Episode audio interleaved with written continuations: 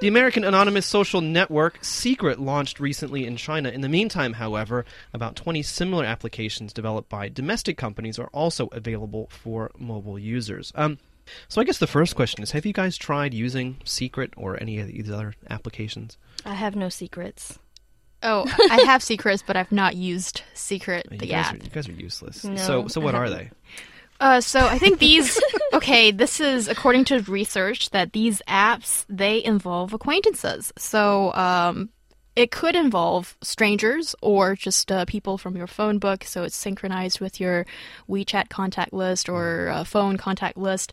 And what's so special about uh, you know apps such as Secret is that it gives you a chance to gossip, say whatever about someone, and not being found. So I think it's hugely liberating for some gossip girls and boys. Yeah, definitely. I guess this February, the first anonymous social networking app was available in China called Mimi. Which means secret. which means secret, of course. Uh, and the app gained a lot of popularity. In April, the app was removed from App Store since it was regarded as a knockoff of Secret, which is the American app. And then in May, it came back with a new name. Wumi, and uh, the user interface has been changed as well. So now in China, there's around 20 apps like this, and almost half of them were produced in the last month. Right. But it's strange to me because I mean, as Young said, some of these, you know, you can kind of link your your contacts um, into this.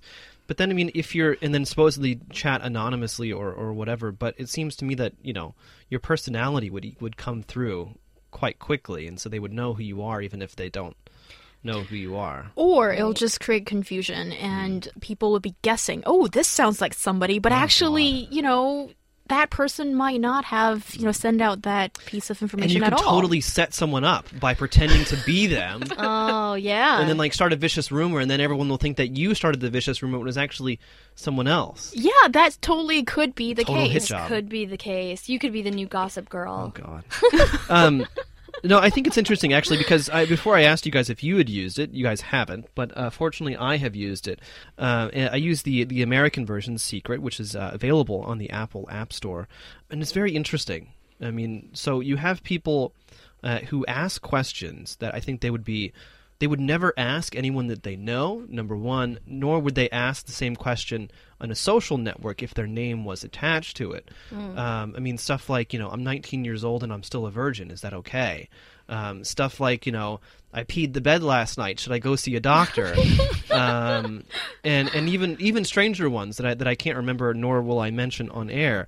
But um, it certainly is interesting because it gives people a lot of freedom you know because you know there's nothing to connect me to it except for an IP address that's on the secret server I suppose but uh, uh, otherwise that's it But it seems like a lot of the uh, questions that are being asked are often like sexual related Yeah. or, you know, well embarrassing right Yeah, and Yeah. sometimes I just wonder, you know, I don't think really th- there is such a great need for such uh, such I think there's a huge need for it. People want to release their secrets like crazy, but they just don't want people to know about it.